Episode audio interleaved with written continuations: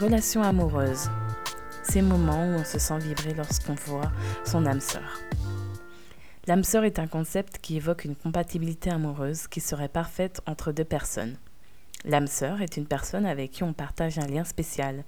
Dès la première rencontre, la connexion se fait presque naturellement et on le sent au plus profond de soi.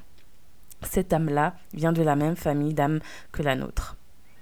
Il s'agit principalement d'un être avec qui on partage une relation amoureuse, mais elle peut également revêtir une dimension amicale ou familiale.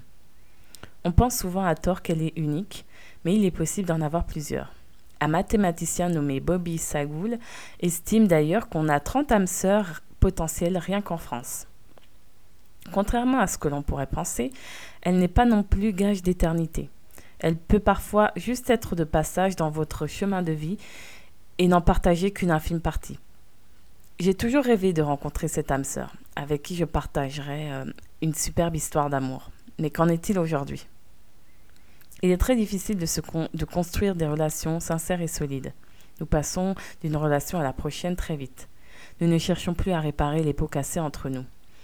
Nos relations amoureuses sont soumises aux lois du marché et sont ancrées dans une culture capitaliste et hétérosexiste. Ces lois nous poussent à utiliser l'autre pour assouvir un besoin d'accumulation, de validation, de domination, de chosification. C'est une lutte de pouvoir. L'hétérosexisme, quant à lui, est un système de pensée qui, par la conjugalité et la maternité, confirme la domination masculine dans les rapports de sexe. Nous sommes des consommateurs dans nos relations. Et chaque jour, de nouvelles marchandises sont toujours disponibles encore et encore. Au nom de la liberté, nous nous permettons d'être égoïstes, irresponsables, irrespectueux et opportunistes. Le problème est notre manière de penser capitaliste. Nous considérons que pour survivre et réussir, il faut accumuler plus d'amants, plus d'argent, plus de biens matériels, plus de succès et plus de matchs Tinder. Nous nous comportons comme si nous avions un capital érotique et que ce dernier définissait qui nous étions. Le capital érotique, est la valeur sociale qu'un individu acquiert en raison de son attrait sexuel. Nous sommes dans un schéma de prendre plus de place que l'autre. Et ça, c'est de la violence symbolique sur l'autre. Nous sommes pile dans le patriarcat et le capitalisme. Est-il possible de s'aimer sans se dominer?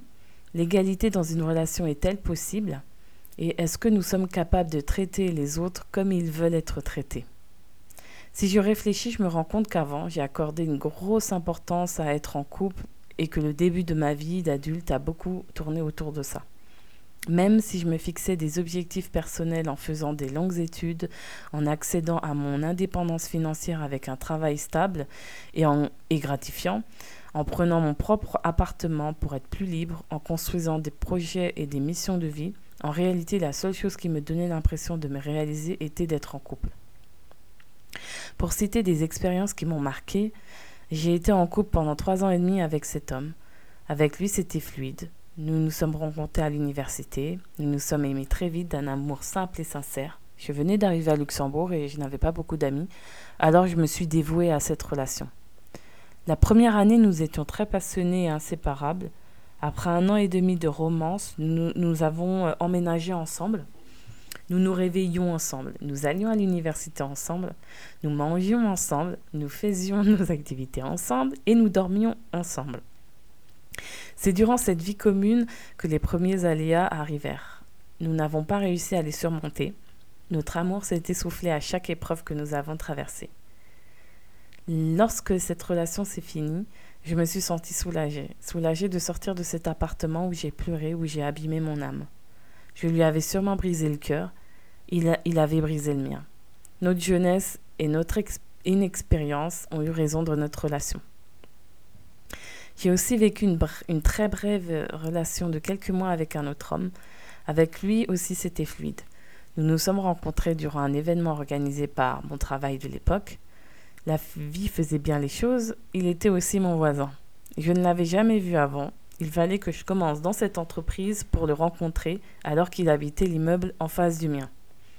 Nous nous sommes vite lancés dans cette relation fade mais charnellement passionnée. Nous allions au travail ensemble, mais nous passions seulement quelques soirs par semaine et le week-end ensemble. Cette relation me convenait parfaitement car j'avais du temps pour moi. Et euh, mais malheureusement, cette relation s'est finie brutalement lorsqu'il a décidé de tout arrêter parce qu'il n'y avait pas cette flamme entre nous. Me voir ou ne pas me voir lui importait peu. Il lui, je ne lui manquais pas. En fait, j'ai fait une dépression après cette relation. Je me suis remise en question et j'ai énormément perdu en estime de moi. Si j'avais été assez bien, il serait resté. Avec l'aide d'une coach de vie, j'ai surmonté ce nouvel échec j'ai entrepris un vrai travail sur moi. Je me suis aussi posé beaucoup de questions. Ai-je utilisé ces relations pour combler un manque? Ai-je utilisé ces relations pour mesurer ma propre valeur, mon capital érotique, pour me prouver que j'étais capable de retenir un homme alors que mon père était absent J'ai vécu toutes ces ruptures comme des abandons. C'était moi le problème. J'avais des attentes et des fantasmes tellement élevés que la déception était ma seule issue. Comme beaucoup de femmes, j'ai été éduquée dans l'idée de devoir être parfaite. Pour retenir un homme, il faut satisfaire son ventre et son bas-ventre.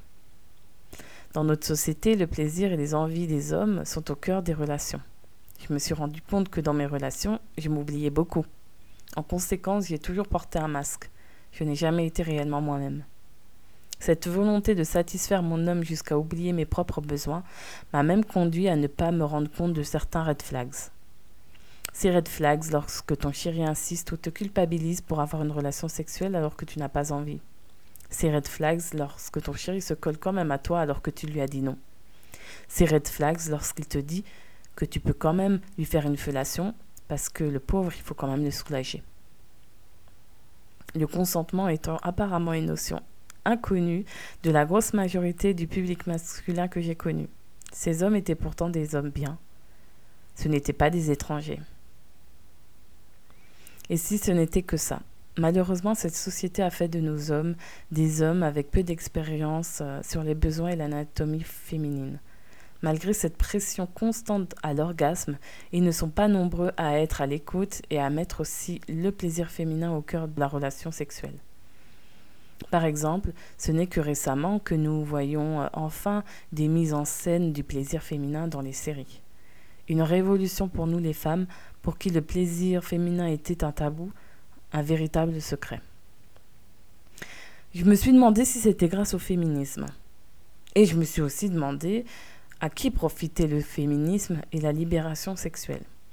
Parce que moi, ce que je vois, c'est de plus en plus d'hommes lâches qui fuient leurs responsabilités, qui rencontrent des difficultés à s'engager émotionnellement. En fait, ça les arrange bien, cette émancipation de la femme. Aujourd'hui, bien heureusement, je pense différemment sur beaucoup de choses.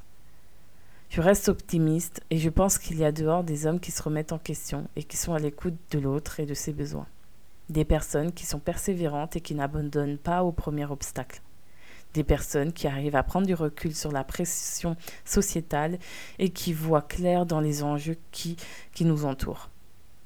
Aussi, aujourd'hui, la seule chose qui me donne l'impression de, de me réaliser est d'être en accord avec moi-même, de me respecter, de respecter mes valeurs et mes projets. Je ne veux plus plaire à tout prix. Enfin non, je raconte n'importe quoi. Je veux me plaire à tout prix. J'espère que cet épisode vous a plu. J'ai apprécié me livrer à vous. Si vous aimez ma vibe, je vous invite à me suivre ici et à vous abonner à mon compte Instagram pour qu'on garde le contact. Si vous avez envie de creuser certains aspects ou des nouveaux aspects du sujet dont j'ai parlé dans cet épisode, partagez-moi votre avis et votre expérience par message. Je me ferai un plaisir de vous répondre. Bisous La musique est composée et produite par mon ami Okube.